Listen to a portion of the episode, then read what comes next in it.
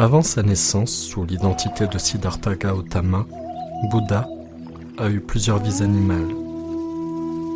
Cette histoire raconte sa vie de lièvre. Un lièvre vit dans la forêt avec ses amis le chacal, la loutre et le singe.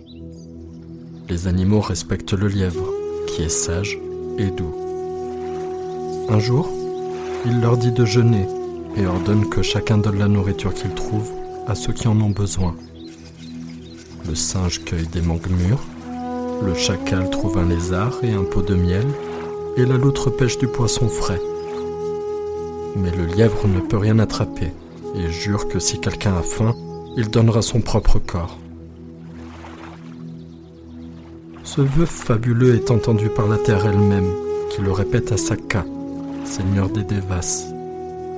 Il décide de mettre à l'épreuve le lièvre.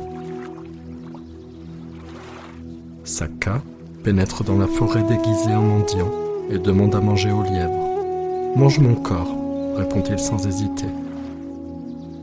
Alors Sakka fait un feu pour le prendre au mot, et le lièvre n'hésite pas à se jeter dans les flammes. Sans ressentir nulle douleur, il monte au ciel.